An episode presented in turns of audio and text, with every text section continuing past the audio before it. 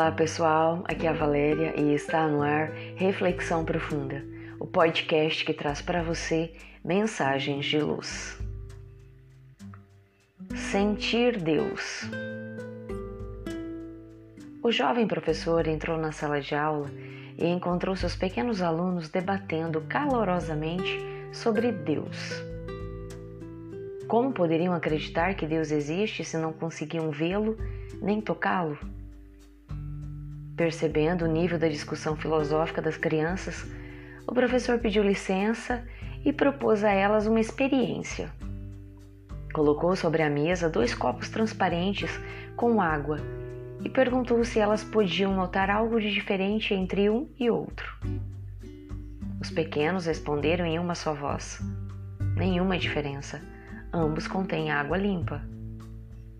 Então, o jovem deu a cada um deles uma colher pedindo-lhes que provassem um pouco do conteúdo de cada copo. Quando todos haviam experimentado, tornou a perguntar: E então, ainda afirmam que são iguais?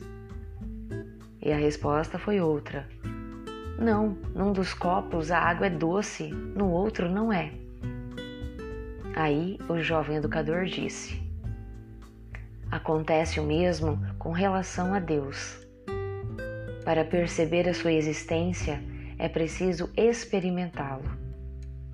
Não podemos vê-lo nem tocá-lo, mas podemos senti-lo. E percebendo que a classe estava ávida para saber mais a respeito dessas questões, o professor continuou com seus argumentos. Deus não pode ser tocado com as mãos, nem medido com fita métrica, pesado na balança ou visto com os olhos físicos mas podemos sentir Deus ao tocar as pétalas de uma flor, sua textura veludada, seu perfume, sua coloração única. Não podemos medir Deus, mas podemos mensurar sua grandiosidade nas dimensões do universo, nos astros a girar no firmamento, nas manhãs claras e belas, na organização dos seres infinitamente pequenos não podemos pesar Deus, mas podemos perceber sua força geradora e mantenedora nas leis que regem e sustentam constelações, nebulosas e galáxias suspensas no espaço sem fim. Podemos observar o Criador no impulso das ondas que agitam os oceanos, no instinto dos animais, na dança das estações.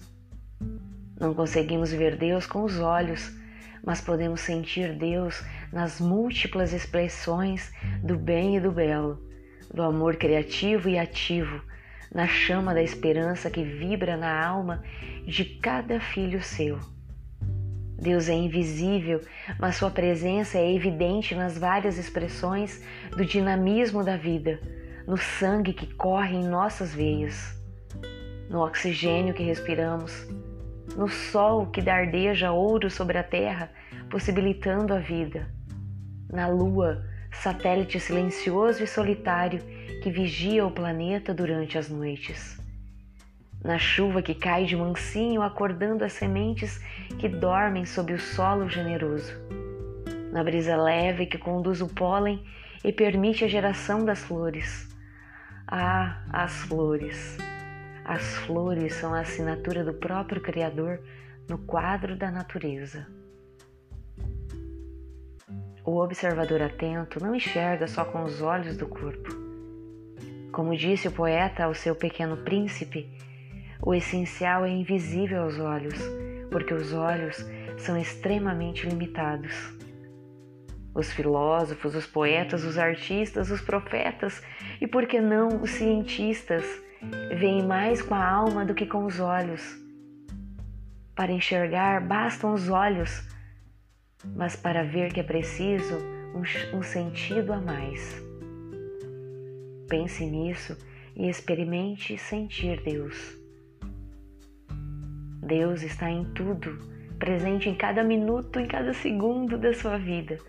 E isso é tão terno e tão belo, que esse amor é tão grande e como não o percebemos no seu dia a dia. Preste mais atenção a Ele, ao seu dia, A cada olhar para a direita ou para a esquerda, ou para cima ou para baixo, a presença de Deus é infinitamente constante. Pensemos nisso. Redação do Momento Espírita com base em palestras de Christian Macedo. Chegamos ao final de mais uma reflexão profunda. Gratidão pela sua companhia e até o nosso próximo episódio. Sempre nos dias ímpares eu conto com vocês. Grande abraço, fiquem com Deus e muita luz no caminho de vocês.